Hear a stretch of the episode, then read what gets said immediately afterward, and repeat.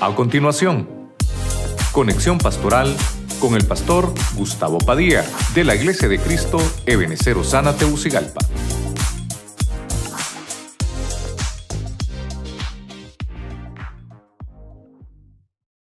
personajes y quiero, quiero ministrarle lo que el Señor puso en mi corazón. Los hermanos acá me hicieron una corona de espinas y me hicieron un- unos clavos también, pero me dijeron que los clavos fue lo más fácil porque clavos todos tenemos, me dijeron. Vamos a hablar un poquito de, de la Santa Cena. ¿Por qué celebramos Santa Cena? ¿Qué sacrificio hizo Cristo por nosotros? ¿Qué cosas pagó? ¿Qué cosas nos perdonó? Quiero que leamos Lucas 23, 34 en la Félix Torres Amat. Dice la palabra en el nombre del Padre, del Hijo y del Espíritu Santo. Entre tanto, Jesús decía, Cristo está en la cruz aquí, hermano. Cristo está en la cruz. Jesús decía, Padre, perdónales porque no saben lo que hacen. Y ellos, poniéndose a repartir entre sí sus vestidos, los sortearon. Mire, hermano, que el hacer sorteos es costumbre romana. Mire usted, desde ahí empezamos, vea. El hacer sorteos es costumbre romana. Yo le puse al tema el perdón de un crucificado. Oramos, Padre Celestial, en el nombre de Jesucristo, estamos esta mañana, Señor, con nuestro corazón agradecido primeramente por tenernos aquí. Porque sabemos, Señor, que eres tú el que nos has guardado para que estemos en tu casa. Señor, nos has dado salud, nos has dado gracia, un día más de vida. Y te damos la gloria. Hoy hemos venido a apartar este tiempo para celebrar la mesa.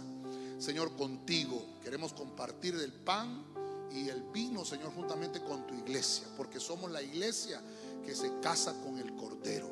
Te pedimos que nos hables a través de tu palabra y que te quedes en nuestro corazón y nos ministres, Señor, poderosamente, en el nombre de Jesucristo. Gracias, Señor. Amén y amén. Usted le da palmas fuerte al Señor. Amén. Gloria a Dios. Eh, Obviamente, si estamos hablando de el perdón de un crucificado, estamos hablando de Jesús. Porque en toda la historia, los romanos tenían la costumbre de crucificar a los malhechores. Los romanos eran los que tenían la costumbre de, de castigar con una maldición. Mire qué terrible. Porque la Biblia decía, y obviamente eh, lo escribió Moisés, maldito será todo aquel que muere en un madero. Y obviamente, hermano, nuestro Señor Jesucristo, limpio y libre de todo pecado, sin relación con el pecado, hermano, llevó a la cruz nuestras maldades y nuestras iniquidades y las crucificó ahí. Pero lo que obviamente podemos ver es que en, medio de toda esa, en medio de todo ese sufrimiento, en medio de toda esa injusticia sobre nuestro Señor, el crucificado dijo, Padre, perdónalos, porque no saben lo que hacen. Eso me llamó mucho la atención. El punto es que me fui a buscar de quienes hablaba ahí el Señor cru crucificado, a quienes perdonaba. Obviamente nos estaba perdonando a nosotros. Dígale al que tiene la par, el Señor te estaba perdonando en la cruz, hermano. Amén. Dios te estaba perdonando. Ahora, Aquí, hermano, eh, los romanos le daban muerte a líderes judíos. Los romanos le daban muerte a políticos romanos. ¿Se imagina usted, hermano, si existiera todavía eso, cuántos crucificados hubieran? Habían, hermano, personas, espectadores, personas que solo llegaban a curiosear. Pero Dios Padre escucha la oración de Jesús. Yo no sé si usted alguna vez ha doblado sus rodillas para decir, Señor, perdónalos porque no saben lo que hacen.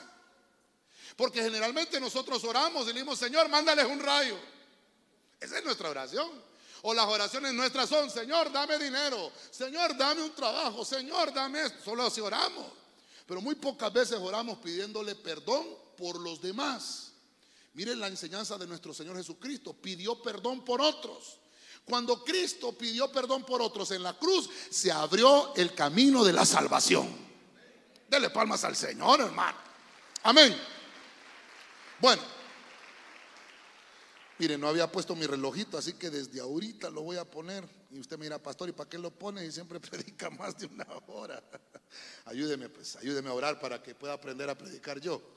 Voy a ver el primer punto cardíaco. Vamos a, a quebrar los platos a la primera. Váyase conmigo a Mateo 27.3. ¿A quién perdonó el Señor? Váyase conmigo, 27.3, nueva Biblia española. Al ver Judas, el traidor, que habían condenado a Jesús, sintió remordimientos y devolvió las 30 monedas de plata a los sumos sacerdotes y senadores. Diga conmigo, no me molesto, pastor. No, pero dígalo como que no se va a molestar. No me molesto, pastor. Fíjense que estaba estudiando esto y obviamente, hermano, eh, no lo había terminado de desarrollar el viernes. Estaba leyéndolo, no lo había terminado de desarrollar. Y hay un predicador muy famoso. Yo creo que ese predicador, hermano, yo creo que lo miran no soy exagerado, pero creo que tiene millones de vistas. Predicador famosísimo. Mis prédicas, hermano, no tiene like, tiene dislikes. Tiene mis prédicas, hermano. Y a mí no me mira, ni usted me quiere ver. Pero quiero, mire, por eso le digo que dije no, no me molesto, porque un montón de ustedes compartieron ese rema de ese dichoso pastor. No quiero, bueno, yo no sé si será pastor. Es famosísimo. Y estaba hablando de Judas y, habló como que Judas era la víctima. Hermano, mire, yo no quiero, yo no quiero componer ni descubrir el agua caliente. No, no. Yo le quiero leer la Biblia. Cristo perdonó a Judas. Yo lo que le quiero mostrar, yo le traigo siete ejemplos hoy. Yo le traigo siete ejemplos personificados, qué cosas, de qué cosas también yo estoy siendo perdonado. Porque mis actitudes hacen que se crucifique mis actitudes hacen que esas cosas regresen a la cruz. Y Judas, usted lo conoce, un Judas hermano no es un nombre malo. El nombre significa eh, alabar a Dios, eso significa Judas. Judas significa el que recibe alabanza o el que da celebración. Judas, hermano, fue uno de los apóstoles escogidos de Cristo. Este era Judas Iscariote. Usted conoce la historia. Y había otro que era Judas Tadeo y otro que era Judas, hermano de Jesús. Yo le he enseñado en la Biblia que por lo menos hay seis Judas. Y, obviamente ahora nadie se llama Judas porque no quieren que se lo lleve Judas.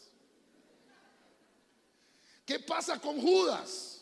Este pastor decía, es que Judas, decía, fue a la iglesia y los pastores lo condenaron. Eso es mentira. Y por eso lo predico. Porque digo yo, ¿cómo puede ser que hoy en el siglo XXI la iglesia esté compartiendo falsedades, predicadas o mal predicadas, perdóneme, y me da tristeza decirlo, y no estoy parado aquí con orgullo ni con altivez, estoy en un lugar santo, estoy aquí como pastor porque mi responsabilidad es enseñarle a usted, mi pueblo perece por falta de conocimiento. Entonces yo lo publiqué en mi Facebook y yo puse, Judas no pidió perdón, Judas lo que hizo fue pedir la aprobación de los religiosos. Él no buscó la iglesia, es mentira. Judas no buscó la iglesia. Incluso Judas no buscó ningún pastor. ¿Acaso los fariseos son pastores? Pregunto. Son religiosos. Entonces, por eso hermano hay que sacar al pueblo de la ignorancia. Jesús lo perdonó. Pero ¿qué hace, qué hace Judas con el perdón? Dígale al que tiene la par, hermano, ¿qué haces con tu perdón? Porque usted está perdonado. Eso es lo que le quiero dejar hoy. El perdón de un crucificado. ¿Qué hacemos con el perdón? ¿Qué hacemos con el perdón? Buscamos al que verdaderamente nos perdonó o queremos buscar la aprobación de los hombres. Eso es lo terrible de esto. Judas no se arrepintió dice que se remordió. El remordimiento no te va a llevar al perdón, aunque tengas el perdón de Cristo. Tenemos un Dios que siempre está dispuesto a perdonarnos. Depende de nosotros si aceptamos el perdón de Dios. Pero Dios ya te perdonó. Y como quiero ponerle, quiero ponerle, como diríamos, equilibrio a este versículo. ¿Por qué, ¿Por qué hablamos tan mal de Judas siempre? Bueno, ¿por qué hablamos tan mal? Porque lo que hizo no es correcto. No podemos aplaudir lo que hizo. La traición no es algo que se debe de aplaudir. Incluso en Hechos capítulo 1.20, pongamos el versículo en la pantalla, hermanos, por favor. Esto es importante. No usemos el alma para hacer una prédica, porque, hermano, yo miraba a ese pastor que predicaba y la gente hasta lloraba con lo que estaba diciendo. Perdóneme, pero yo lloré más cuando miré Titanic. ¿O no lloró usted cuando se murió Jack? Las mujeres, digan amén, las mujeres. Se murió Jack y, ¡ay, Jack! Y aquí a grandes lágrimas, hermano. Eso es ministración al alma, no al espíritu. Perdóneme, perdóneme. Dice Hechos 1.20. Pues en el libro de los Salmos está escrito que sea hecha desierta su morada y no haya quien habite en ella. Y mire cómo dice aquí, punto y coma. Y que otro tome su cargo. Yo no estoy hablando mal de Judas, yo estoy diciendo lo que la Biblia dice de Judas. A Judas se lo llevó Judas. Por eso es importante que nosotros vayamos a la Biblia. Perdone, pues que voy a tratar de ponérselo aquí. Y mire, por eso hasta trato de, forzarme de ponerle esto acá. Eh, ¿qué, versículo era, hermanos? Mateo, ¿qué? 27, ya estamos terminando el, libro de Mateo. El primer personaje que recibió perdón, perdóneme pues, perdóneme, fue este personaje, Judas. ¿Perdón de qué, pastor? Estamos hablando del perdón de un crucificado. Este estaba haciendo tratos bajo la mesa, a escondidas, como dice el, como dice el corito de, de Camilo, como un cobarde, a escondidas. Hermano, mire qué terrible. Hermano, perdóneme, ¿Jesús es Dios o no es Dios? Jesús es Dios. Jesús sabía lo que estaba pasando. Nunca, nunca lo reprendió. Cuando nunca te reprendan, preocúpate. Preocúpate. Porque entonces puede estar pasando algo en tu vida que debe de, ser perdonado. Obviamente, hermano, yo no me voy a complicar hoy porque voy a poner acá eh, ¿qué fue lo que le perdonaron a Judas? ¿Qué le perdonaron a Judas? La traición. Si usted eh, le tocara predicar de la traición, estoy seguro que el primer personaje que busque es Judas. La traición es un trago amargo. Hermano, nadie quisiera pasar por eso. Pero la noticia es que siempre va a existir la traición. La traición es una gran falta que cometen las personas. Cuando no cumplen su palabra. Eso dice el diccionario. Cuando una persona no cumple su palabra es traicionero.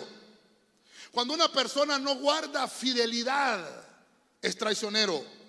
Cuando una persona comete delitos contra deberes públicos, eso dice el diccionario, es traicionero. Y, no digamos si lo trasladamos a la iglesia cuando traicionamos la fe. Ahora, yo no quiero dejarle el trago amargo, porque se puede curar. El punto es que Judas no buscó la cura. Judas lo que buscó fue la aprobación de su pecado. ¿Cómo se podría haber curado Judas? Permanecer. La cura es permanecer fiel. Amén, hermano. Dígale que tiene la par, permanece fiel, hermano. Mire, mire, mire. Hace poco, yo tengo un amigo de muchos años, como de treinta y pico de años. Yo ahorita voy a cumplir 30 años casi de estar en el Evangelio para la gloria del Señor. Y lo conozco yo ya a él y él es cristiano más que yo. Imagínese usted, más de treinta y pico de años. Y está pasando una prueba bien difícil en el ministerio donde está Bien difícil. Me llamó y me dijo, mira, el pastor me hizo esto, esto, ¿y qué me aconsejas? Y entonces, eh, yo no sé usted cuando pide, cuando pide un, consejo. Ay, hermano, son las 11 y 8. Me regala desde ahorita 20 minutos, ¿verdad? ¿Me regala 20 minutos de ahorita? Por favor, sí, mire. ¿Qué, ¿Qué, me decís vos? Entonces, él quería que yo le aprobara, que yo me pusiera del lado de él. Claro, yo soy pastor.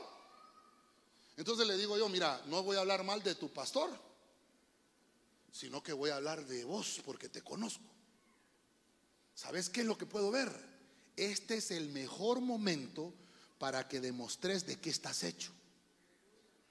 Porque me dijo, me voy a ir a la iglesia. No, aguanto más. Y le digo yo, es que no es culpa del pastor, es culpa tuya. Pero, pero, pero, ¿cómo me decís eso? Ah, ¿Sabes? Te conozco desde más de 30 años que sos cristiano. Y vas a votar 30 años de ministerio por no reconocer el perdón de Cristo. ¿Qué haces con eso? ¿Vas a traicionar? Así le contesté y mi hermano, y se me molestó. Es que nadie, hermano, ya vimos la vez pasada, las palabras dichas por un pastor o por un sabio son aguijones. Duelen. Pero yo sé que se reflexionó y después me escribió. Hoy voy para la iglesia medio. Claro, anda. Es que el enemigo lo que quiere es que hagas lo que hizo Judas. ¿Qué hizo Judas, hermano? Se ahorcó. En vez de ir a buscar a sus hermanos, en vez de ir a buscar a Pedro, en vez de ir a buscar a Jacob, a Juan, no le reconoció la autoridad que el mismo Cristo había delegado sobre Pedro. Y se fue a buscar a los con, perdón hermano, fue a buscar con los que había hecho la tranza. Y es más, hermano, dice un dicho que por ahí dicen, mal paga el diablo. Bien se lo sabe, hombre. Nosotros no servimos al diablo, que el Señor lo reprenda, que el Señor lo inhabilite y sea reprendido con todos sus secuaces. Al Señor que adoramos y servimos es Cristo y Él nunca nos va a soltar. Él va a permanecer fiel, incluso en una cruz. Nos perdona. Perdón, hermano, pero Judas entregó su cargo. Mire lo que dice Pedro, que otro tome su cargo. Nunca regresó, se ahorcó. Hermano, perdone, ¿habrá eso? ¿Habrá, habrá, ¿Estará pasando eso hoy en día? Hay muchos cristianos que se están ahorcando por no reconocer que Cristo los perdona. Hermano, hay gente que no quiere el perdón, quiere la aprobación. Cristo no aprueba el pecado, Cristo lo perdona, lo reduce a la impotencia, te limpia, te purifica y te santifica porque te quiere usar en el ministerio como un vaso útil para predicar la palabra bendita de Cristo. A su nombre. Ese fue el primer traicionero. ¿Y dónde estaba? En el discipulado. Vámonos a Juan 18:13, versión del oso.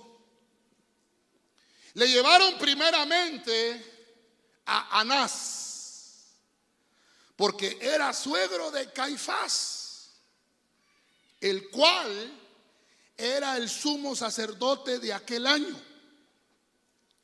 Mire cómo dice, y le envió atado a Caifás el sumo sacerdote.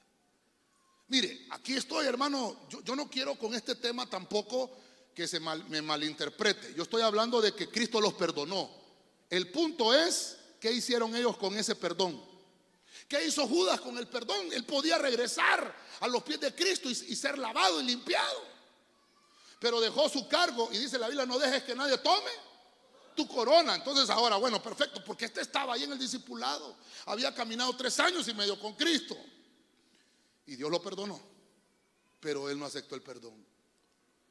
Ahora veo un personaje llamado Anás. ¿Por qué voy a buscar a Anás? Porque con este transó Judas.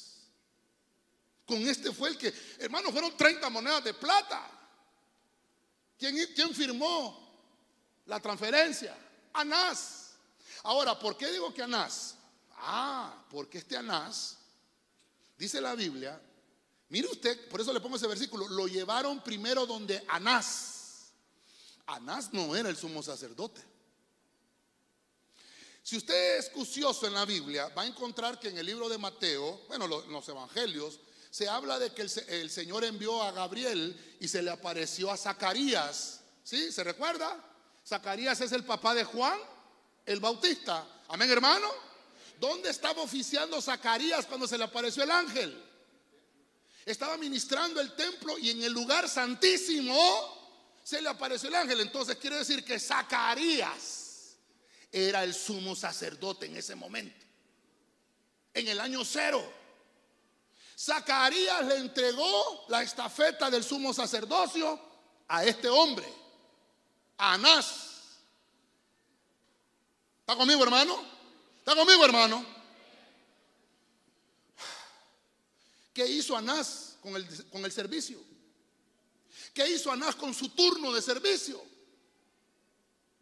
Porque yo veo que Zacarías se corrigió y al final pidió perdón y vaca hasta mudo quedó por no creerle al Señor.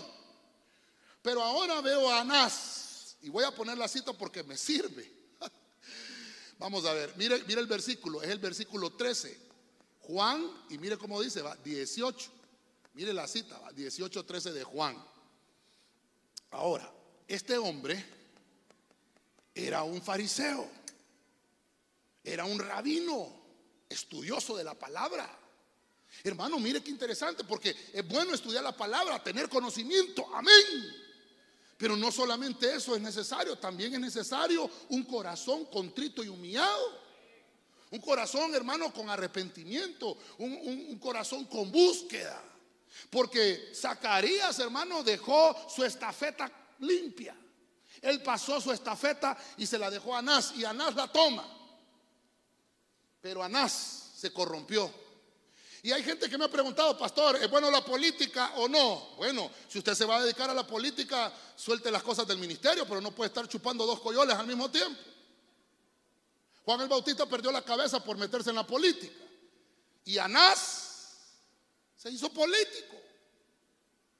No podemos mezclar la iglesia. No estoy hablando de la religión, estoy hablando de la iglesia, porque Anás era religioso, Anás no era iglesia. Y este se mezcló con la política. El sacerdocio de Anás era un sacerdocio político. Anás fue el sumo sacerdote del año 6 después de Cristo al año 15 después de Cristo. Quiere decir que más o menos cuando Cristo tenía 15 años, Anás dejó el sumo sacerdocio, aproximadamente. Estamos hablando de que nueve años fue sumo sacerdote Caifás. Perdón, Anás. Fue sumo sacerdote nueve años, aproximadamente. Los gobernadores romanos lo quitaron. Pero él quedaba siempre ahí. Lo nombraron sumo sacerdote a Caifás. Los romanos. El punto es que Anás, hermano, seguía gobernando. Estaba como vitalicio. Y, yo dije, yo, fíjese que yo, hermano, perdóneme, yo estaba buscando los personajes y digo yo, yo creo que Anás no tiene nada de culpa. Y cuando leo ahí dice que lo llevaron primero donde Anás. Ah, pero el que estaba era Caifás. Cuando Cristo estaba siendo juzgado, el que estaba de turno era Caifás. Ya voy a ver a Caifás, solo deténgame un poquito ahí la pausa. El que estaba era Caifás, pero mire que los mismos israelitas no reconocían a Caifás. Se fueron donde Anás. Si Cristo tenía aproximadamente 33 años cuando lo crucificaron y, y Anás entregó el, sumo sacerdocio en el año 15 después de Cristo aproximadamente, hagamos así cuentas de ojo de buen cubero, aproximadamente hacía entre 15, entre 10 y 15 años que, Anás ya no era sumo sacerdote. No era sumo sacerdote, pero lo llevaron al primero. Y Caifás. Entonces, mire, ¿quién mató? Anás. Lo envió, por eso se lo subrayé ahí. Anás lo envió atado.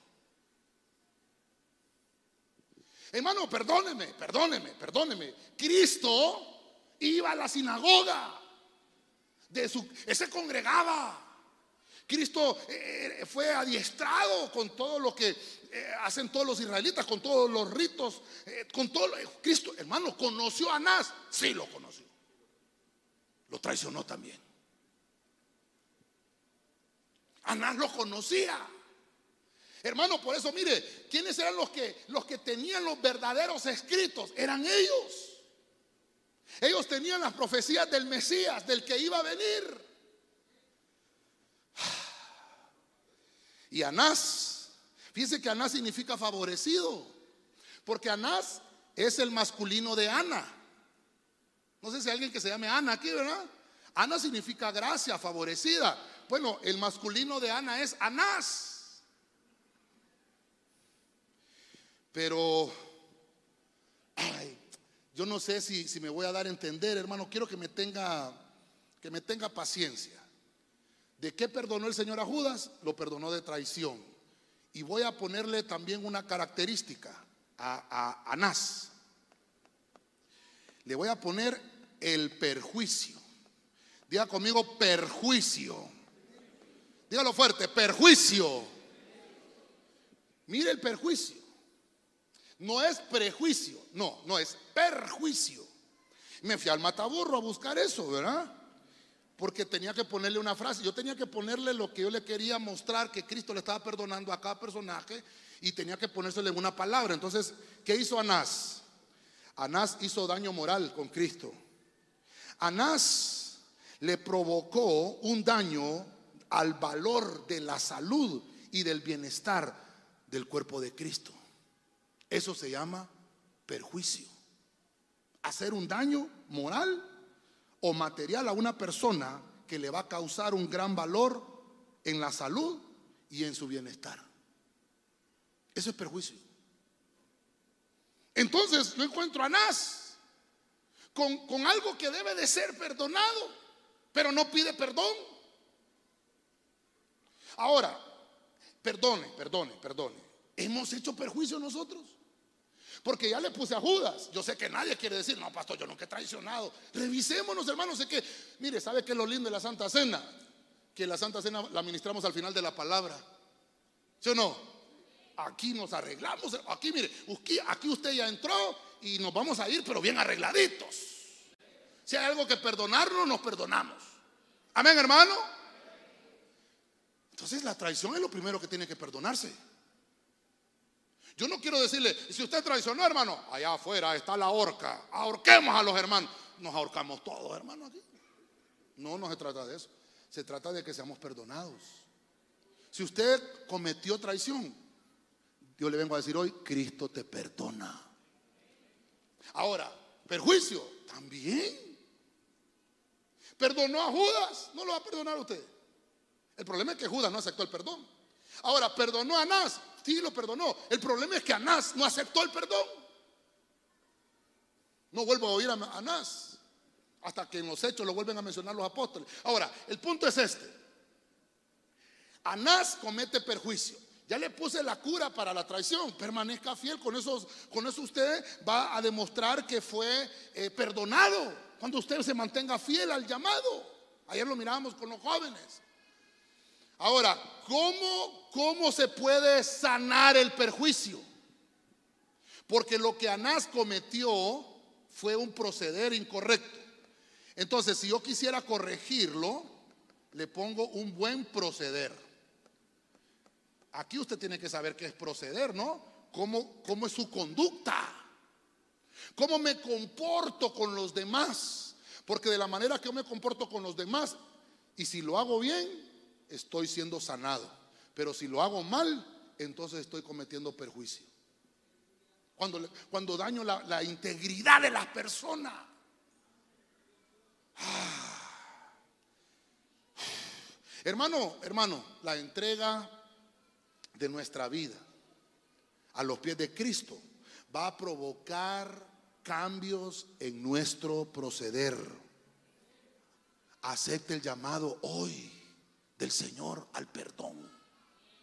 Porque cuando tú le entregaste esa vida tuya, ese corazón tuyo, esa alma tuya, y le entregaste en el altar con Cristo, Él aceptó Cristo fue el que te aceptó. Mal dicho está cuando nosotros decimos cuántos quieren aceptar a Cristo. No, es Cristo el que nos acepta. Somos nosotros los que pasamos al altar y le ponemos nuestros pecados. Ahí le decimos, Señor, te pido que, que puedas aceptar esta ofrenda que tal vez no es la mejor, pero la entrego acá para que tú consumas lo malo. Entonces viene el Señor y te acepta el sacrificio. Y por eso dice el Señor, dame, hijo mío, tu corazón. Y cuando tú le entregas el corazón, empieza a cambiar ese corazón. Y ya no hay perjuicio. El Señor lo, lo destruye, lo reduce a la impotencia. Y ahora te toca a ti cometer el buen proceder con tu hermano.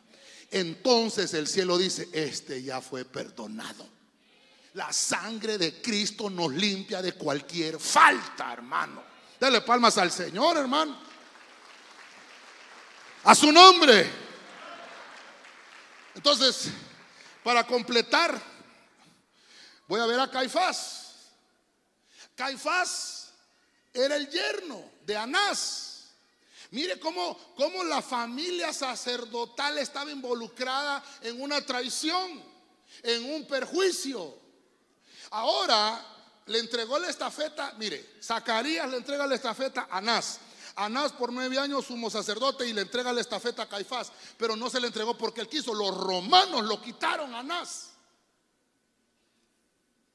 Los romanos lo quitaron y pusieron a Caifás. Leamos la Biblia. Vámonos a Juan 11:49. Vámonos a Juan 11:49. Biblia latinoamericana. Entonces habló uno de ellos, Caifás que era el sumo sacerdote aquel año. Ya tenía tiempo de tener la estafeta Caifás. Ese año también estaba de turno. Y dijo, ustedes no entienden nada. Verso 50. No se dan cuenta. Hermano, ponga la atención a la Biblia, ponga la atención a los versículos. Versículo que estoy leyendo. ¿Qué versículo? 50. El 50 me habla de jubileo. Amén. Oiga el 50. No se dan cuenta de que es mejor que muera un solo hombre por el pueblo y no que perezca toda la nación. Hermano, esto, me impactó a mí. Yo, hermano, perdóneme. ¿Cómo lee la Biblia usted? ¿O solo miramos las películas de Semana Santa? ¿Mm? Las dos cosas, ¿verdad? Mire, voy a poner a Caifás. Ay, Caifás, ojalá te compongas. Mire, Caifás, me gustó porque Juan es el versículo eh, eh, ese 11, versículo 50. Juan es el discípulo amado. Y entonces Juan escribió de Anás. Pero fíjese usted que estoy, estoy tratando de, de entender qué, cuáles eran las faltas. Estoy tratando de entender cuáles eran las faltas de estos hombres. Porque Cristo crucificado dijo, perdónalos. Porque no saben lo que están haciendo. Y nosotros cuando vemos la película de Cristo, la pasión, pensamos que está pidiéndole perdón el Señor solo a los que están ahí. No, hombre, el perdón del Señor va más allá. Y yo estoy poniendo a Judas, pero, pero ese perdón va todavía más allá. Estaba perdonando a Judas. Porque Judas en ese momento se estaba ahorcando. Perdónalos, porque no saben lo que hace. No sabía lo que hacía Judas quitándose la vida. Pero, pero podemos entender que el Señor lo perdonó. Y ahora, Anás, perdónalo, Señor, por todo el perjuicio que me hizo. Me mandó atado con Caifás. Estoy, parafraseando. Estoy tratando de entender a Cristo en la cruz. Y ahora Caifás. Entonces cuando está con Caifás, porque se lo mandó a Anás, Caifás significa, ¿sabe qué significa Caifás? El que busca con diligencia. Eso significa Caifás. Híjole, hermano, pero también tiene una sección, Caifás, y significa uno que vomita. Esto es terrible, hermano. Ah, es uno, es uno que vota lo que se le... Bueno, ¿qué vomitar pues? Alguien le da alimento. Uh, llama a Hugo. Uh. Ese es Caifás. Su significado, mire, todos los nombres tienen significado positivo y un significado negativo. Todos los nombres. Por ejemplo, Luzbel es un mal nombre o no. ¿Le pondrá Luzbel usted a un hijo? ¿Ah? Lucifer, te reprendo. ¿Pero por qué? Significa luz de la mañana. Luz, bel, luz bella. Lo que pasa que las actitudes del que portó ese nombre lo ensució. ¿Le pondría a Judas usted a un hijo? Lo que pasa que las actitudes del que lo portaba lo ensuciaron. ¿Cómo llama usted? Bonifacio. ¿Ah? Ruperto. ¿Ah? Anastasio. ¿Cómo se llama? Hace honor al oficio que le pusieron. Porque Caifás significa el que es diligente, pero él, él se fue por el otro lado, el que vomita. ¿Ya conmigo que no hay ninguno, pastor? Pero yo estaba viendo esto, hermano, y digo yo, hay gente en el pueblo, en la iglesia, que vomita lo que el pastor le está dando de comer. ¿Sí o no? Caifases. Ahora, como lo estoy llevando, ¿qué clase de perdón? ¿Qué, le, podemos asignar a Caifás? Si estoy hablando de que eh, ah, Caifás era el sumo sacerdote a cargo. Recuerde que le quitaron la estafeta a Caifás. ¿Quién se la quitó? ¿Quién se la quitó? Cristo. Hasta ahí terminó la ley con Caifás. La Biblia dice que el último profeta de la ley fue Juan el Bautista, profeta, pero sacerdote, Caifás. Y dijo el Señor, hasta aquí Caifás. Entonces, como estamos hablando de qué cosas, ah, ¿sabe qué? ¿Sabe qué puedo ver yo en Caifás? Solo sopórteme. Insensibilidad. ¿Qué es la insensibilidad? Como decía que a Lorita, ¿va? No siento nada. Ella es la Lorita, ¿va? ¿Ah? No siento nada. Insensible. Caifás, hermano, estuvo el Señor ahí. Ahora, ahora, ahora, quiero que le ponga atención al siguiente versículo. Porque las palabras de Caifás es, no es justo que se vaya a armar un alboroto en toda la nación por un hombre, no es justo. Tiene que morir uno para que todos los demás vivamos tranquilos. Ah, pero Caifás es, es un religioso. Caifás es uno que no está ejerciendo el ministerio correctamente, pero está de turno. Entonces, vámonos a irnos dos versículos adelante, 11.51 de Juan. Estas palabras de Caifás no venían de sí mismo, sino que como era, como era sumo sacerdote aquel año, profetizó en aquel momento. Jesús iba a morir por la nación. Pero como no pudo discernirlo, hermano, qué terrible. El propio Caifás no sintió lo que dijo. No sabía que estaba profetizando. ¿Me estoy dando a entender, iglesia? No sé si me estoy dando a entender la gravedad de estos pecados. Yo sé que usted está pensativo ahorita y es que ahí donde lo quiero tener, ahí pensativo, ahí lo quiero tener. Porque nosotros venimos a la Santa Cena, hermano, y, no, y no, tomamos la seriedad de lo que es. Porque usted está recibiendo vida eterna hoy. Eso es lo que, hermano, no menosprecie la copita de, pan, donde va el pan, y la copita donde está el vino. Eso, usted tal vez lo mire insignificante, pero esos son elementos espirituales que tienen una gran connotación en el mundo espiritual. Las tinieblas tiemblan cuando usted está participando de la mesa. Las tinieblas tiemblan cuando usted está reconociendo que, que, necesita el perdón de un Cristo que fue crucificado por nuestros pecados y que se estaba pagando la deuda de nuestras transgresiones, iniquidades y pecados. Déselo con fuerza al Señor. A su nombre. Pero cuando nosotros agarramos el pan y el vino como que fuera la hostia, el diablo está allá. ¿Qué, tal sabe vos? Bien va. Ah, Él está interesado en que no sepamos lo que, lo que estamos haciendo. Perdió la insensibilidad. Hermano, sumo sacerdote. Por eso es que el Señor les quitó el sacerdocio.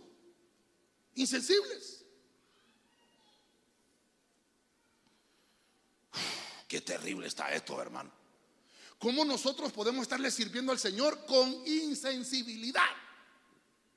Como yo le estoy tratando de, mostrar en la medicina, no solo le quiero mostrar lo, lo, malo que hicieron estos hombres, porque quiere decir que para que nosotros vayamos corrigiendo nuestro caminar, vayamos corrigiendo nuestro camino espiritual, debemos de mantener activa nuestra sensibilidad espiritual. Dígale al que tiene, al, que tiene de la par, dígale, activa tu sensibilidad espiritual. ¿Sabe qué va a pasar cuando usted esté activo, espiritualmente sensible? Va a poder entender los tiempos. Y también vamos a poder entender las tentaciones que vienen sobre nosotros. Caifás no entendió los tiempos. No, Caifás no sabía que le había llegado en el turno de él el Mesías. Caifás no entendió que el que tenía enfrente era o es el rey de reyes y señor de señores. No se preocupe que si se va la luz, yo termino. Aunque sin luz, voy a terminar con, aunque me solo los dientes le pele. Pero voy a terminar y vamos a participar de la mesa con luz o sin luz. Amén.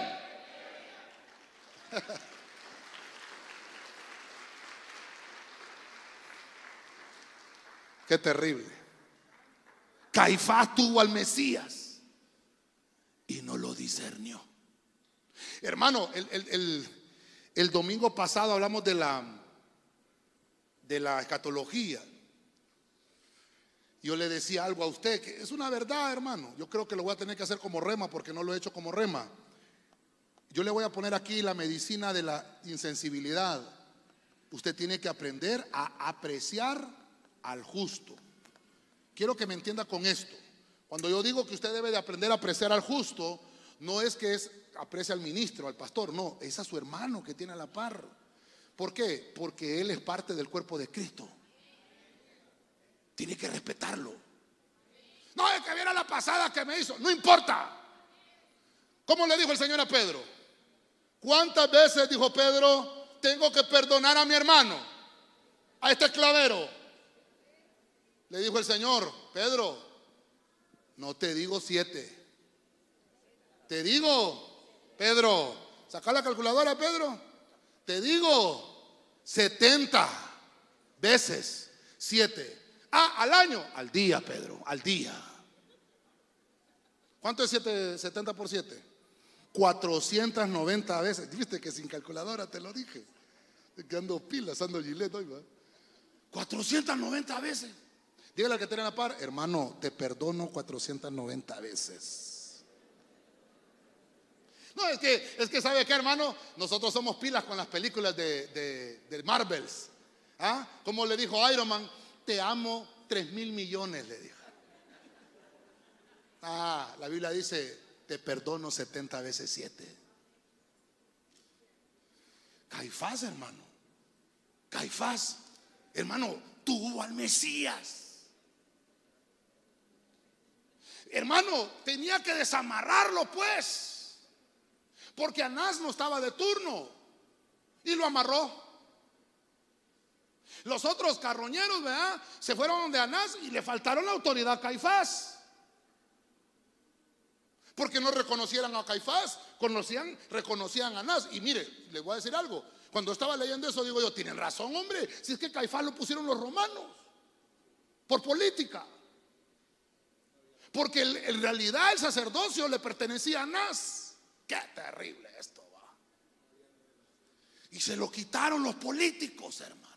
Por eso es que la política no se puede mezclar en la iglesia. Para aquellos que me dicen, pastor, ¿y a dónde encontramos versículos de la política? Anás, Caifás y Juan el Bautista, por los que le llevo mencionando ahorita.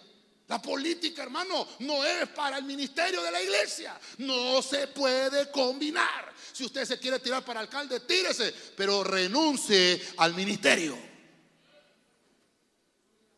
Lo digo con tiempo porque no estamos en año político, ¿verdad? Es que un hermano me dijo, fíjense, cuando yo vine allá por el, por el 2014, pastor, usted tiene cara de alcalde, me dijo. Y como es gordito, me dijo. Te reprendo, a mí no me mandaron a ser alcalde, a mí me mandaron a ser pastor. Porque el que paga mejor es Dios. y no solo cuatro años sirve, uno sirve toda la vida. lo fuerte al Rey de la Gloria. Amén. Bueno. Lucas 23, 11. Se me fue el tiempo, hermano. Traducción Nuevo Mundo. Entonces Herodes, junto con los soldados de su guardia, lo desacreditó y burlándose de él, lo vistió con una prenda de vestir vistosa y lo devolvió a Pilato. Entonces, voy a entrar al, medio del tema, hasta ahorita voy a la mitad del tema. Mire, vamos a entrar a Herodes. ¿Sabe qué significa Herodes? ¿Ah? Héroe. Eso significa Herodes. De aquí es donde vienen las administraciones de esos eh, eh, héroes, ¿verdad? De Superman y todo eso, ¿verdad? Ahora, este era una potestad espiritual. ¿Se recuerda, se recuerda una vez que que, le fueron a preguntar a Jesús. Dice Herodes, y, ¿se acuerda? Y Jesús, ¿cómo le contestó? Díganle a esa zorra. ¿Se recuerda usted? Lo estaba nombrando por su posición espiritual. Ahora, ahora, como usted va conmigo, ¿va conmigo todavía? El Señor perdonó a Judas, el Señor perdonó a Anás, el Señor perdona a Caifás. Estoy hablando del momento de la crucifixión. Estoy hablando de esa última semana, cuando Cristo fue crucificado. Esos últimos días de Cristo. Porque nosotros pensamos que solo Judas es el malo. No, hombre, si hay un montón involucrados ahí. Judas puso, su granito de arena. Quiere decir que un traicionero no actúa solo, tiene secuaces. Ah.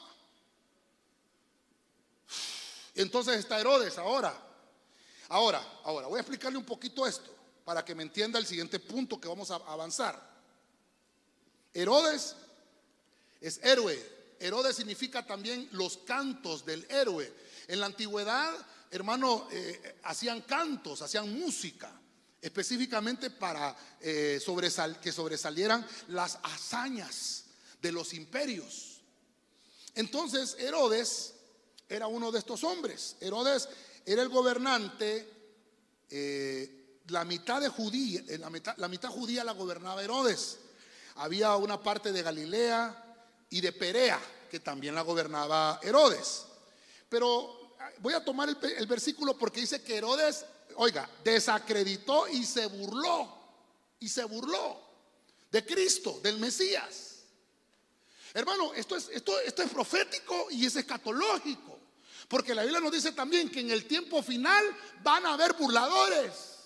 Ok, ¿cómo se llaman entonces? Zorras. Porque Herodes era una zorra. Ajá. Lucas 13, póngame el micrófono, hermano Oscar, por favor. A este hermano en Cristo. ¿Ah? Joven, ayer recibió unción de, joven, de juventud. Lucas capítulo 13, versículo 31 al 35. En ese momento llegaron unos fariseos y le dijeron a Jesús, huye, porque el rey Herodes Antipas quiere matarte. Y Jesús les dijo, vayan y díganle a esa zorra que hoy y mañana estaré expulsando demonios y curando a los enfermos y que al tercer día ya habré terminado. ¿Qué hace usted, hermano, si le vienen a decir, pastor, será en la iglesia, que andan siguiendo a los pastores? ¿Qué, qué haría usted, hermano? ¿Seguiría viniendo a la iglesia? Por Zoom, pastor, por Zoom. Hermano, es que esto es de ponerse los pantalones. Esto es de saber el Cristo que estamos predicando, porque el Cristo que yo estoy predicando no está en una cruz, ni es pichingo, ni de yeso, ni de madera, ni de plástico. El que yo estoy predicando es un Cristo vivo que no se quedó en la tumba, que resucitó al tercer día y está vivo. Mire, mire, estas potestades nos van a, nos van, nos van a seguir. Si no, no, hermano, si, no es que, es que, hermano, perdóneme, estamos en el tiempo final. Ayer coronaron al rey Carlos, ¿verdad? ¿Ah? ¿Miró la coronación?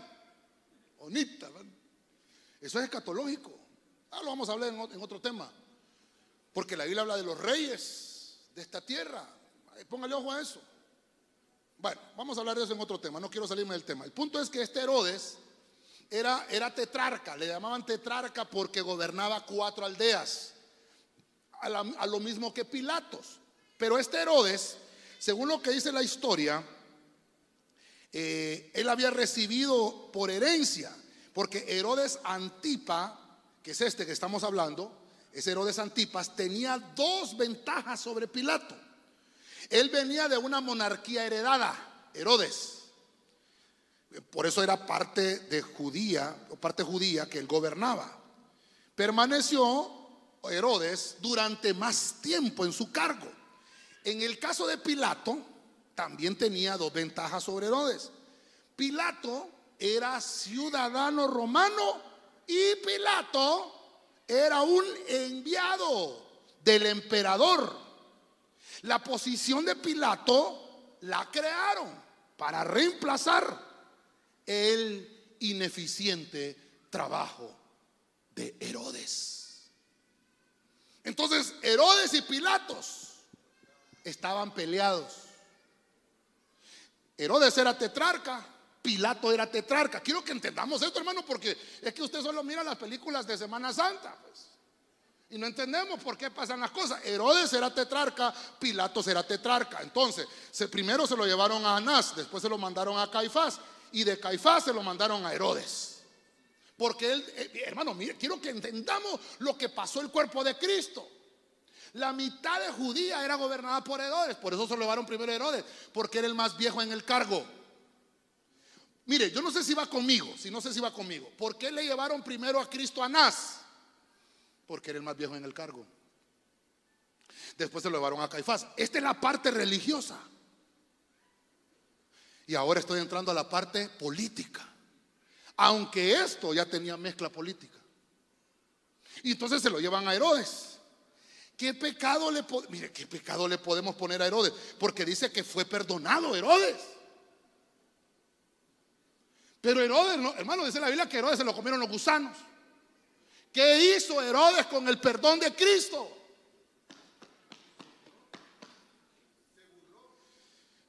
Se burló de él. ¿Sabe qué pedía Herodes? Vaya Cristo, haceme un, un- milagro ahorita. Quiero ver, quiero ver. Ah. Y el Señor le preguntó, ningún milagro se te hará. ¿Sabe cómo se llama eso? Lo que lo perdonó Cristo. Infamia. Mire, hermano, esto es terrible, hermano. Y mire, quiero que, quiero que ponga sus ojos espirituales en esto que le estoy mostrando, porque el cuerpo de Cristo recibió todos estos vituperios. Somos iglesia de Cristo nosotros, hermanos. Entonces nosotros somos cuerpo de Cristo. Las mismas cosas que le sucedieron al cuerpo físico, le tienen que suceder al cuerpo místico. Por eso es que la gente se burla de los cristianos. Se burla de nosotros. Y por eso cuando uno dice su oficio, pastor, y se ríen de uno. Porque hay un montón de pastores pícaros que ensucian y manchan el Evangelio. Pero yo, por eso no voy a dejar de decir, eh, soy astronauta. No, soy pastor. Y uno, y uno me dijo, una muchacha me dijo en el banco, y no le da pena. Pena me daría robarle. No, es que como hay un montón de pastores ladrones, sí, pero yo no soy ladrón. Y quiero ahorita oro por usted, le saco ese chamuco que tiene enfrente. le digo. Porque la gente, hermano, tiene estas potestades. ¿Cómo, cómo le dicen a usted en el trabajo? El Evangelio. mm, mm, mm. ¿Ah? hermano, hermano, el reino de las tinieblas te tiene miedo. Mire, no le tiene miedo cuando usted está pecando.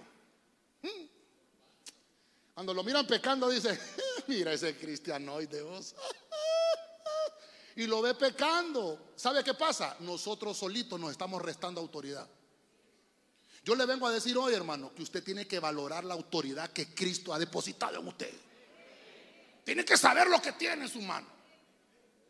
Cuando usted sabe lo que tiene en su mano, cuando sabe lo que se le está ministrando, el cuerpo de Cristo que es el pan y la sangre de Cristo, entonces su calibre espiritual sube y el reino de las tinieblas tiembla. Y dicen, tengan cuidado, porque ese es hijo de Dios. Y dice la Biblia, hermano, que no hay donde poner el dulce el diablo. ¿Sabe qué dice la Biblia? Los demonios saben quién es Jesús y tiemblan. Y cuando usted dice, yo soy hijo de Dios, tiemblan. Porque saben de qué Dios es que está hablando usted. Hermano, hermano, estamos hablando de la infamia que Herodes hizo con el cuerpo de Cristo. Se burló y lo desacreditó. Porque no hay otro que merezca mayor honor, solamente nuestro Señor Jesucristo, que se entregó por completo en la cruz del Calvario. Voy a, voy a, ah, le tengo que poner medicamento de la infamia. ¿Qué es infamia? Fíjese que, fíjese que Herodes cometió infamia. Infamia es una maldad, es una vileza que afecta el honor y el crédito de una persona. Eso es infamia. ¿Sabe qué lo terrible de esto? Que no solo. Yo, yo le puse a Herodes la infamia porque en el versículo dice que lo desacreditó y se burló. Eso es una característica de la infamia. Pero la traición también está incluida en la infamia. Porque una persona que traiciona desacredita el honor de otro. Entonces, hermano, yo, yo por eso le dije yo la vez pasada, si usted no reconoce un ministro en este tiempo, tal vez no me reconoce a mí, busque uno que lo reconozca, porque si no, va a venir la tribulación y va a tener que reconocer al anticristo. Porque en la tribulación o- o se salva o se pierde. La infamia tiene un medicamento. Y por eso Pablo decía, para algunos soy apóstol y para otros no. Pero yo sé lo que soy, decía Pablo. Porque había gente que cometía infamia. Para curar la infamia es reconocer el honor en las personas. Honor a quien honor merece. No le- hermano, Herodes, el tetrarca, no honró a Cristo. Lo desacreditó. Y por eso le dije a los hermanos aquí, no sé si me voy a puyar las manos acá. Ojalá, ojalá me puye, me la quiero poner. Pues la vez pasada se rieron de mí porque me puse una corona. Y si me pongo la de espinas también se van a reír. Porque eso se llama infamia. Por eso, hermano, hasta hay que tener cuidado con los memes que hacemos y de quién los hacemos. Porque hacemos memes de ministros. Prepararon, yo le dije al hermano que me hiciera tres clavos, ¿verdad? ¿Por qué tres clavos? Un clavo para los pies de Cristo, un clavo para la mano derecha y un clavo para la mano izquierda. Y le prepararon una corona en burla. ¿Quién fue el de eso? Por eso, diga conmigo, no me molesto, pastor. Yo por eso no canto Te doy gloria, gloria. Yo no lo canto. No lo canto. Y a mí no me interesa las iglesias que lo canten, no me interesa. Pero yo, yo, Gustavo Padilla, en ese púlpito jamás voy a cantar ese canto. Porque ese canto no es bíblico. Con una corona de espinas te hiciste rey por siempre. Hermano, estamos cantando el canto de Herodes. Busque qué significa Herodes, pues. El canto del héroe. El que se dice ser héroe. Él fue el que le dijo, ¿este es rey? se rió de él. Pónganle una corona, pero de espinas. Cristo no se hizo rey con esto. Cristo ya es rey, porque es rey eterno. Amén. Dale palma fuerte al Señor. Esta es una burla. Esta es una burla. Sin embargo, Cristo la aceptó y se la puso porque estaba aceptando la infamia. Hermano, perdóneme, es que por eso le digo, esto es triste verlo en las iglesias. Yo sé que a mí me critican mucho porque yo le digo la verdad. Yo no le ando componiendo la mentira a nadie. Esto es verdad. Yo ese canto no lo canto. ¿Sabe qué dice también? Fue tu cruz la que me salvó, me perdonó. Perdóneme, hermano, perdóneme, hermano. Cristo viene pronto. Y en mí la cruz no fue la que me perdonó. Fue la sangre de Cristo derramada. A su nombre. La cruz es una burla, hermano. Ahí se burlaron de Jesús. Usted va a ver cruces aquí, o no hay cruces. Hasta nosotros decimos, ¿verdad? Fíjate que te va a pasar tal cosa. Cruz, cruz, cruz, dice. Que se vaya el diablo y que venga Jesús. Porque eso es infamia. Y los cristianos cantando eso en la iglesia. No puede ser, hermano. No sabemos ni lo que cantamos a estas alturas. Y nos atrevemos a decir que esos cantos se los dio el Señor a fulano. ¿Y por qué cobra, pues? No, no se lo dio el Señor. Perdóneme, hermano, pero es tiempo de que aprendamos. Estamos, y mire, yo sé que usted me lo tiene que recibir porque estamos en Santa Cena. Y diga, lo perdono, pastor. Diga fuerte, lo perdono, pastor. A la fuerza me perdonó. Pero debemos de saber que esto es una infamia. ¿Y los clavos? Mire, ¿sabe qué tenía ganas? De traerme un pedazo de carne y aquí clavar la carne con este clavo. Es terrible esto, hermano. Eso se llama infamia. Movida por Herodes. Herodes decía, no, hombre, si aquí el, el héroe soy yo, no eres tú. ¿Sabe qué le dijo el Señor? No sabes, le dice, que la autoridad que tú tienes te la dio mi Padre. Y que si yo quiero ahorita, le pido al Señor miriadas de ángeles. Y Cristo dice, como cordero solo bajo la cabeza. Pues vamos a cantar al final, como cordero. Porque él recibió la infamia. Y le pusieron una, una capa, así dice, ¿verdad? Le pusieron, lo vistieron con una prenda de vestir.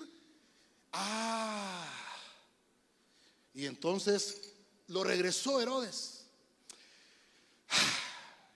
Yo sé que así lo quiero tener pensativo y son las meras 12. Así lo quiero tener pensativo. Vámonos al siguiente. Dios le dijo, perdónalos porque no saben lo que hacen. Mateo 27, 24, versión Diego Ascunce. Cuando Pilato vio que no estaba logrando nada, hermanito, conseguime un, un, lavamano con agua. Vaya. Y una toalla me traes también. Vamos a hacer las de Pilato ahorita. Cuando Pilato vio que no estaba logrando nada, pero en cambio se estaba empezando un motín, tomó agua, se lavó sus manos delante de la gente y dijo, mis manos están limpias de la sangre de este hombre. Es la responsabilidad de ustedes. Si solo quite, va. Ah. Ay, Padre, que el Señor me ayude con esto, hermano. Esto es terrible. La, la, mujer de Pilatos era seguidora de Cristo. La mujer de Pilatos había tenido un sueño. El Señor se le había aparecido en sueños a, la mujer de Pilatos. Algunos dicen, no sé si se llamaba María también. No sé si se llamaba María, pero creo que habían cinco Marías eh, en el ministerio de Cristo. Y esta mujer de Pilatos era una de las que financieramente, hermano, aportaban para el ministerio de Cristo. Se me acabó el tiempo. Usted me regaló 20, ¿verdad? Sí, cabales, yo sabía que no iba a terminar. Entonces, mire, Pilato, vamos a ver, discipuladores, ¿qué significa Pilato? Apretado significa. Es que solo leemos los nombres y nunca sabemos qué significa. ¿Ha visto usted a esos hermanos que se visten bien apretados? Yo cuando los quedo viendo, Pilato, bien apretadito. Significa apretado estrechamente. Pilato era tetrarca, igual que Herodes. Pero entonces lo acorralaron. Y entonces Pilato no podía tomar una decisión. Venite para acá. Voy a poner, ya, ya, tengo esto acá la infamia de la, de la, de la... Ah, ahí, está bien, está bien ahí. ¿Vos no vas a ser Pilato o soy yo? No, no, lo que usted diga, dice. Está bueno, espérate ahí pues. Pilato, el Señor lo perdonó de algo. Vamos a ver, usted está conmigo. Traición, no quítate que no te voy a traicionar a vos. Traición, traición. Traición, perjuicio. ¿Quién es el de los clavos? Traición, perjuicio, insensibilidad, infamia. Mire, es una palabra bien larga, la que yo le puse aquí a Pilato, porque dice la Biblia que se lavó las manos. Ahora, ahora, ¿usted cree que Pilato con lavarse las manos recibió perdón? ¿Dónde recibió el perdón Pilato? Cuando Cristo está en la cruz diciendo perdónalos, porque no saben lo que hacen, lo que están haciendo no lo saben, incluso Pilato. Entonces, a Pilato el Señor le perdonó su irresponsabilidad. Diga conmigo que no hay ninguno, pastor. Ninguno es irresponsable. Todos somos responsables. Amén, hermanos. ¿Qué hace Pilato con lavarse las manos? Librarse de la responsabilidad. ¿Qué tenía que hacer Pilato? Liberarlo. Hermano, perdónenme, me estoy dando a entender, iglesia. Me estoy dando a entender. El sacrificio de Cristo incluye muchas cosas. Yo me tengo que hacer responsable de mis actos decirle, Señor, si yo fui. ¿Se acuerda aquella mujer que dijo, si tan solo tocar el borde de su manto? Porque era una mujer impura, era una mujer que tenía un flujo de sangre por 12 años. Y, dice la Biblia que la ley judía decía que si una mujer con flujo de, sangre tocaba a un hombre, ese hombre tenía que salir del campamento por siete días para limpiar su impureza, solo porque lo tocó. Y ella dijo, yo no lo puedo tocar. Estoy, tratando de que, de que, entendamos lo que la, la esencia con la cual fue escrita la Biblia. Porque nosotros solo leemos y tocó el borde, sí, pero ¿por qué no lo tocó a él? Porque si lo tocaba ella, lo estaba declarando impuro. Pero Cristo es sin mancha y sin arruga y sin pecado. Entonces dijo ella, dijo ella, que tipifica la iglesia. Todas las mujeres que fueron sanadas en el Evangelio tipifican la iglesia. Entonces dijo ella, si tan solo yo toco el borde de su manto. Estoy tratando de que me entienda con Pilato. ¿Por qué Pilato lo tildo de irresponsable? Porque esta mujer tenía más valor que Pilato. Y ella dice la Biblia que se agachó, se tiró al suelo se arrastró, se metió en medio de toda la multitud y cuando tocó el borde de Jesús, fue sana. El flujo de sangre se cerró. Y entonces, hermano, Cristo se paró y dijo, alguien me ha tocado. Y Pedro le dijo, ah, Señor, todo el mundo te está apretando. ¿Qué significa Pilato? ¿Qué significa Pilato? Está conmigo, hermano, está conmigo, hermano. Y la mujer dijo, fui yo, Señor. Ahí está la, hermano, perdóneme. Y entonces el Señor le dijo, tu fe te ha salvado. Y aquella mujer fue libre porque fue responsable de lo que hizo.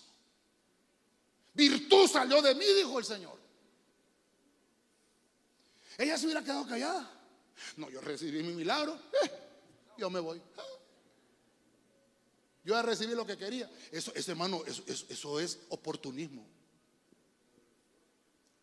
Pilato, no, yo estoy en el poder. ¿Para qué me voy a echar la culpa de este clavo yo? Ay, miren, ¿ustedes qué hacen? Eso es Pilato. Y entonces vino Pilato. Hoy sí, papá. Venite con la cámara acá. Te voy a hacer las de Pilato. ¿Me vas a ayudar? No te quieres meter en este clavo. ¿Qué significa lavarse las manos? No me poneme las manos ahí tan sucias de tanta maldad y tanto pecado. Y entonces dijo Pilato, no, yo me las lavo. ¿Y sabe qué? Lo hizo con intención, con alevosía. ¿Cómo se dice? Con premeditación, alevosía y ventaja. Enfrente de toda la gente. Se lavó las manos. Y se, y se secó las manos y dijo, esta no es mi culpa. ¿Así?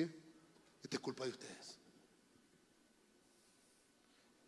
y el fresco como una lechuga. ¿Lo perdonó el Señor?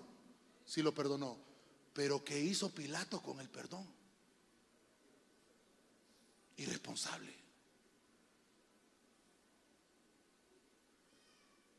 ¿Se da cuenta, hermano? Yo no sé si usted sintió lo que Cristo está ahí en la cruz perdonando, pues. Judas me entrega. Anás me hace perjuicio. Caifás insensible, no entendió que yo era el Mesías con tanta Biblia, qué cabezón, y no entendió. Herodes comete infamia conmigo, me manda con Pilato. Y aquel irresponsable hombre, ese me pudo haber soltado, pero, pero, pero, pero, todo era plan de Dios. Ah, mire, mire, mire, mire. Si Anás no lo hubiera entregado a Caifás y de un solo dicen crucifíquenlo, ahí se termina todo. Solo necesitaban a Judas y a Anás. Y ya tú. ¿Está conmigo, iglesia? Con Judas y con Anás crucificaban al Señor. Pero se fueron quitando, haciendo los quites. No, Anás, no, yo no, no. Solo excusas. No, es que llévenselo a Caifás. Y Caifás, no, llévenselo a Herodes. Y Herodes, no, Pilato dice que se lo regresó como dos veces, ¿va? Entonces se fueron embarrando de culpa.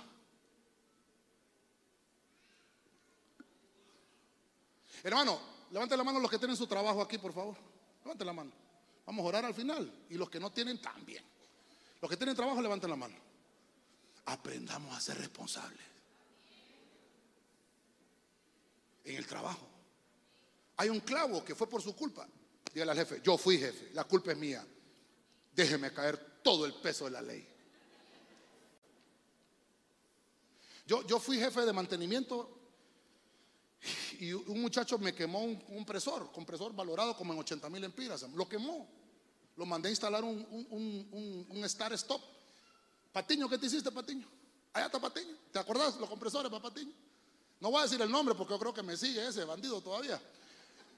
Hermano, lo mandé a cambiar un Star Stop de un compresor. Yo soy el gerente del mantenimiento. Yo, soy yo estoy a cargo y mi responsabilidad a Milcar, vaya, cámbiame el estar esto. Y se va Milcar como técnico, se, lleva su catocha, su, su, y se va.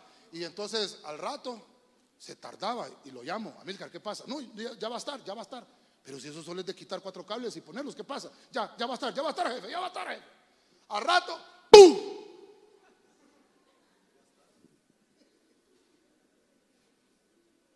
Y me llaman. Dice que tenemos un problema aquí, mire que se eh, no está funcionando bien el aire. Yo ya sabía cuál era el clavo. Y lo mando a llamar, vení para acá. ¿Qué fue lo que hiciste? Miren, tiene todo el derecho de quitarme el trabajo, me dijo el, el muchacho. Tiene todo el derecho a quitarme el trabajo.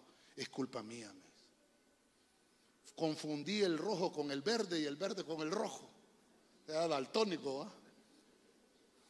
Haga lo que, lo que haga conmigo. Y fíjese que lo quedé viendo y digo, tenés valor, vea, sí tengo valor. ¿Sabes qué vas a hacer? Le digo, vas de tu bolsa, vas a comprar los repuestos de ese compresor, te vas a quedar, no te voy a pagar horas extras y mañana a las 7 de la mañana tiene que estar el compresor funcionando. Si mañana no está funcionando, si te corto. No me pregunte cómo hizo, hermano. Al día siguiente a las 7 de la mañana estaba el compresor funcionando. Entonces le dije yo, soy responsable. Cometiste una falta y la supiste enmendar. Es que hermano, falta cometemos todos, desde el gordo para abajo. Si no es gordo es chibolomba. Falta cometemos todo. El problema es, ¿qué hago con, con la falta que cometí? O acepto mi responsabilidad o me hago el quite. O, compongo la situación mala que hice o le echo el clavo a Milka. No, es que la mujer que tú me diste, Señor. Y la mujer, no, es que la serpiente. Eso, hermano, eso es pecado. Y dice la Biblia que le dio juicio por esa irresponsabilidad a Adán y por esa irresponsabilidad a Eva y por esa irresponsabilidad a la serpiente. Y un juicio.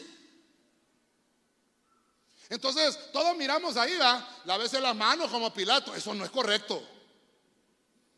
Si usted está apretado, si lo está agobiando el estrés, la responsabilidad, es cuando tiene que florecer el verdadero cristiano que habita en usted. Porque usted fue pagado con la sangre poderosa de Cristo y no es cualquier cosa, es hijo de Dios.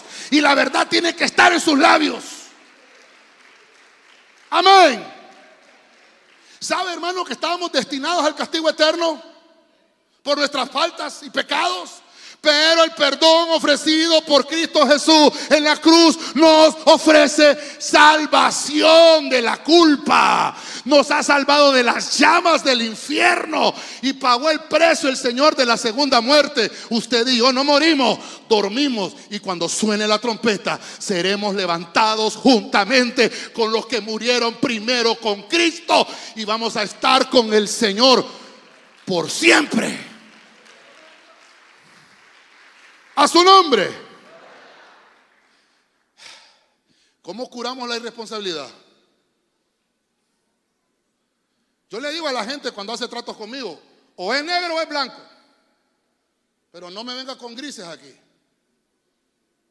Porque si no va a ser un Pilato. ¿Cómo hace, cómo para cumplir la obligación? ¿Cuál es su obligación? ¿Cuál es su Pilato? ¿Qué lo está apretando? La multitud te aprieta, Señor. Ah. Sí, pero esa mujer es más responsable que Pilato. Suben con un piano, por favor, porque si no, no termino, hermano.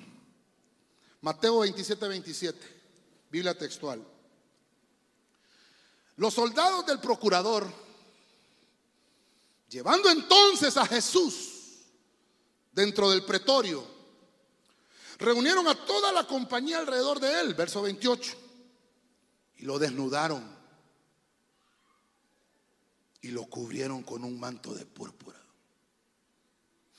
Yo voy a avanzar rápido porque el tiempo me avanzó, perdónenme hermano, que yo quiero que, entendamos bien esto. Yo no, yo no vengo a entretenerlo un, un domingo como un padrecito entretiene una misa para que usted... No, hermano, perdóneme, yo vengo a enseñarle para que sepa lo que estamos haciendo y la señal que estamos haciendo al mundo espiritual. Esto es Biblia, lo dice la Biblia. El Señor perdonó estas faltas y estos pecados. Y ahora encuentro a otros personajes en la Biblia de los cuales el Señor les dijo, perdónalos, porque tampoco saben lo que están haciendo. Entonces, rápido, rápido. ¿Qué dice la Biblia ahí? Le quitaron la cobertura, Le desnudaron, le desnudaron, le contaron todos los chambres que sabían. Usted ya sabe que ese hermano le, tiene mazamorras. Ya sabe que esa hermana tiene callos. Hermano, eso, eso es quitar la desnudez. Y no solo eso, no solamente eso. Dice que se burlaron. Fíjese que, no sé si tendrá tiempo usted, hermano, pero búsqueme el pasaje. Dice la Biblia que cuando lo llevaron donde Anás, a Jesús, perdone que no lo traje, pero lo estaba leyendo, búsquemelo. Dice que lo escupieron. Primero lo escupieron los judíos a Cristo. Búsquemelo, que yo lo, ahí, lo, ahí debe de estar en ese mismo pasaje de Juan 18, 13. Por ahí está. Dice que lo escupieron los fariseos. Vamos. Luego le escupieron a Jesús. En Pero el versículo. Mateo 26, 67. Luego le escupieron a Jesús en la cara y le dieron puñetazos. Otros le daban cachetadas. Eso fueron cuando estaba con los fariseos o los romanos. Esos son los romanos. Yo le digo el pasaje cuando él está con Anás, o, o no sé si con Anás o con Caifás, ellos le escupieron la cara a Jesús. Y también los soldados, por eso le puse la burla.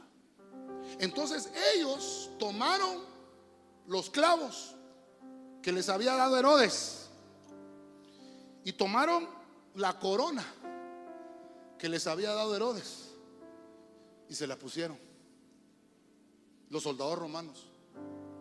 Pero, pero lo que me llamó la atención es que los primeros que le escupieron fueron sus propios hermanos, los de la iglesia, donde él se congregaba, donde él iba los sábados a recibir la enseñanza rabínica.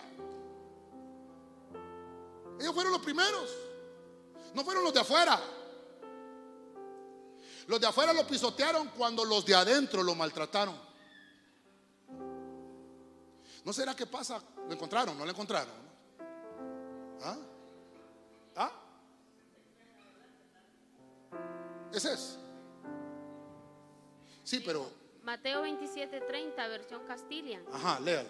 Y le escupieron y con la caña le golpeaban la cabeza. Después de burlarse de él, le quitaron el manto, le pusieron su propia no, ropa. No, no, no, no, no, no, no es ese. Dice que le decían, ¿quién te pegó? Esos fueron los, es que me están leyendo el pasaje de los soldados romanos, por eso es que no me gusta que me lean versículos, hombre. Mejor me gusta traerlo a mí. Dice que, es que si lo busco yo me voy a perder mucho tiempo. Vamos a ver, pero ¿en serio es ese? Vamos a ver, léalo pues. Dice, Jesús respondió, si tú, perdón, 65. Entonces el sumo sacerdote se rasgó la, la ropa y dijo, Ese es, ese. blasfemado. Per- perdón, perdón. ¿Cuál es la cita? Es Mateo 26, 65. ¿Es el que leo la hermana? Sí, el mismo. Ah, léalo, léalo. Entonces el sumo sacerdote se rasgó la ropa El- y ¿Quién dijo, es sumo sacerdote? Caifás. Caifás, ajá. Ha blasfemado, ¿para qué necesitamos más testigos? Ah, ese es, ese es. Miren, ustedes acaban de oír la blasfemia. ¿Cuál es su opinión? Le respondieron, merece mo- morir. 67. Entonces le escupieron en la cara y le dieron puñetazos. ahí. Otros le daban bofetadas y le decían, profetiza para nosotros Cristo. Ahí está. ¿Quién te pegó? Gracias, hermano. Gracias, hermana, también que había leído a ese. Ese era. Ay, disculpe, es que yo no lo había traído, solo lo leí, pero. Entonces, si usted lee Mateo 27, va a encontrar después que los soldados hacen lo mismo. O sea que nosotros en la película que miramos de la pasión con los romanos y hasta maldecimos a los romanos, que romanos más desgraciados. ¿Y por qué no decimos lo mismo de los demás? Y los demás fueron los que le escupieron primero. Entonces a Cristo le escupieron dos veces. ¿Cuántas veces lo han escupido a usted? ¿Cuántas veces nos han escupido a nosotros? En la cara.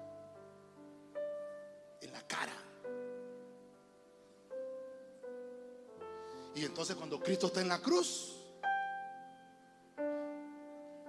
dice, esto no me guardaron respeto. Porque para quitar la burla es, hay que guardarle respeto a la gente. ¿Por qué se ríe del hermano de la par? ¿Por qué se ríe? Si todos aquí tenemos defectos, hermano. El que no es gordo es chibolón.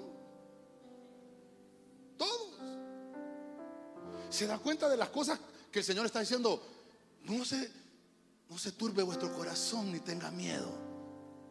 Creed en mí, dice el Señor, que yo soy más manso y humilde. Porque Él nos estaba enseñando que incluso colgado en una cruz, crucificado, está pidiendo perdón. Está diciéndole, Padre, no les tomes en cuenta ese pecado, perdónalos. Hermano, no dejes que la burla afecte tu fe. Dígale al que tiene la par, no dejes que la burla afecte tu fe, hermano. Mantente firme en el camino del Evangelio. Firme, firme. Porque la recompensa que viene para el cuerpo de Cristo es grande. Dice la Biblia que Jesús miró el galardón puesto enfrente de él que estaba después de la cruz. Y eso fue lo que lo motivó a soportar. Voy a finalizar. Voy a finalizar. Ya había dicho las palabras del Señor. Lucas 23, 39. Váyase conmigo ahí. Traducción del lenguaje actual. Uno de los criminales, subraya criminales, que me faltó subrayarlo ahí. Uno de los criminales que estaban clavados junto a Jesús también lo insultaba. No que tú eres el Mesías. Sálvate tú. Y sálvanos a nosotros también. Verso 40. Pero el otro hombre le respondió. El otro ladrón, el otro criminal. ¿No tienes miedo de Dios? ¿Acaso no estás sufriendo el mismo castigo? La gente dice, ese es el ladrón bueno. No, hombre, los dos son criminales, hombre. Bendito perdón del Señor, hermano. Fíjense que yo voy a finalizar con este. Aquí ya había dicho el Señor, perdónalos porque no saben lo que hacen. Estoy leyendo Lucas 23, 39. Y le puse aquí que el Señor perdonó. ¿A quién cree que Dios perdonó aquí? ¿A quién cree que perdonó el Señor aquí? ¿Ah? A los dos los perdonó. ¿Está conmigo, hermano? Yo le puse ladrón, ¿verdad? Para despistarlo. Pero el Señor los perdonó a los dos. A los dos. Pero solo uno supo qué hacer con el perdón.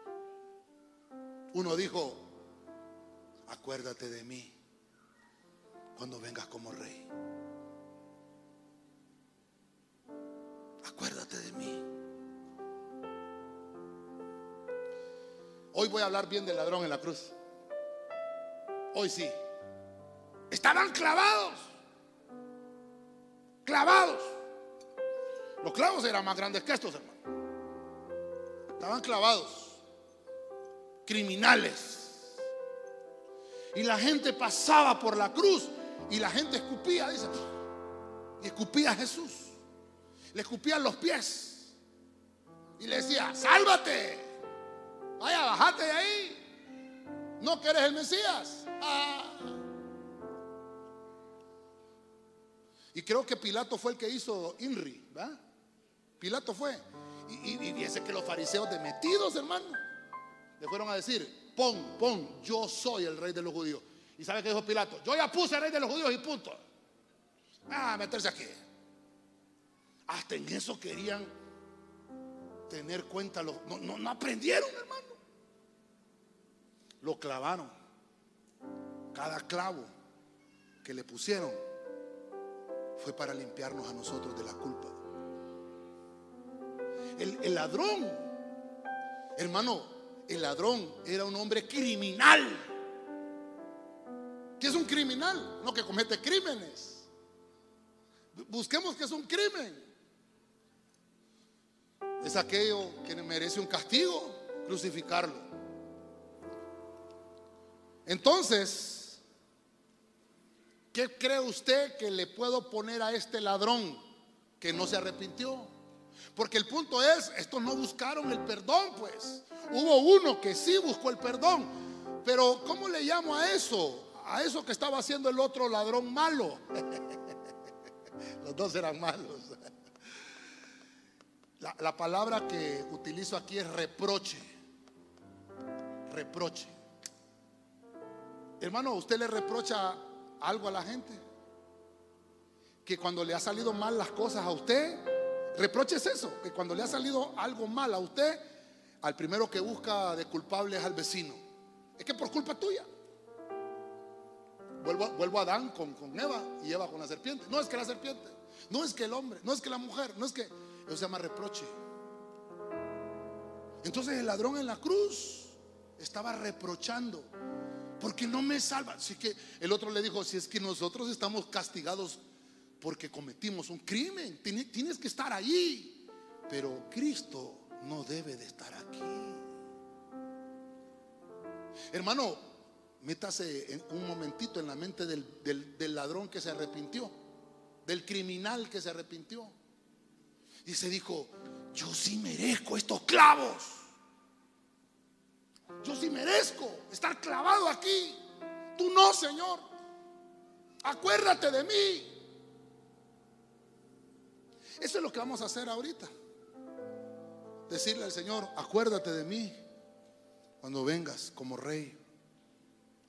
Debemos de aprender entonces con, con lo que le estaba enseñando y la irresponsabilidad, la infamia, la insensibilidad, la cura para el reproche es aceptar la culpa. No culpe a los demás porque le ha ido mal a usted en- en la vida. No culpe a los demás porque te ha ido mal en el trabajo. No culpes a los demás porque te ha ido mal en la iglesia. No culpe a los demás. Sea responsable. Mire, sea responsable. Cumpla su obligación. Acepte su responsabilidad. Y dígale al Señor, Padre, aquí estoy, yo soy el único culpable de todas mis decisiones que he tomado hoy. Necesito que me perdones. Porque yo lo que le vengo a decir hoy es, es que el Señor te está ofreciendo perdón. ¿Qué vas a hacer con ese perdón? ¿Lo vas a aceptar o lo vas a despreciar como lo hicieron estos siete personajes? Todas nuestras culpas y cargas desaparecieron por el sacrificio de Jesús en la cruz del Calvario. El único digno de gloria en este lugar se llama Jesucristo. Dele palmas fuerte al Rey de la Gloria.